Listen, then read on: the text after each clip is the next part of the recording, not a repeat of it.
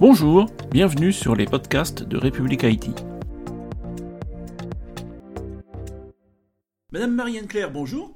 Bonjour. Donc vous êtes la DSI du groupe Malakoff Humanis. Alors pour commencer, est-ce que vous pouvez nous représenter Malakoff Humanis alors, Malakoff Humanis, c'est un groupe de protection sociale, donc on est euh, de l'univers de l'économie sociale et solidaire. On assure, euh, on pratique de l'assurance de personnes, donc on est le premier assureur des entreprises pour la protection santé et prévoyance, les deux grandes catégories de risques qu'on assure. On opère également de l'épargne et on est effectivement le premier acteur. On gère 40% de la retraite complémentaire de l'Agir Carco, donc on est un acteur assez multi, multimétier.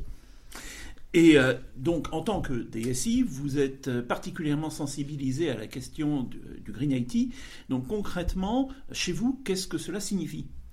Alors le Green IT, c'est plusieurs, euh, plusieurs composantes. C'était d'abord euh, mesurer notre empreinte carbone. Donc on a fait ce travail d'empreinte euh, l'an dernier pour se donner un peu les grandes métriques et les endroits où on avait la possibilité d'utiliser des leviers. Alors comme d'habitude, il y a le data center évidemment, mais qui n'est pas si important que ça et pour lequel il y a déjà pas mal, enfin historiquement pas mal de démarches engagées avec l'opérateur de notre data center.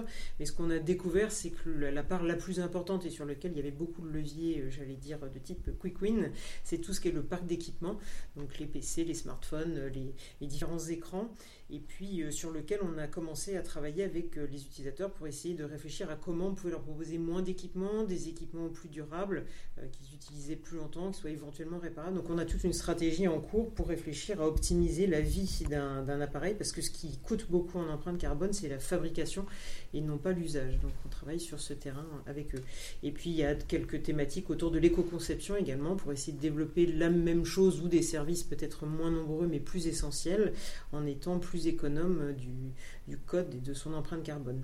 Et puis enfin, je, un point aussi qui est important, c'est la sensibilisation des collaborateurs parce que ça fait partie, du, ça fait partie de la mobilisation collective. Donc on travaille beaucoup à, à l'information avec des ateliers du numérique, des fresques du numérique pour essayer de donner à tout le monde les grands éléments de compréhension de ces enjeux.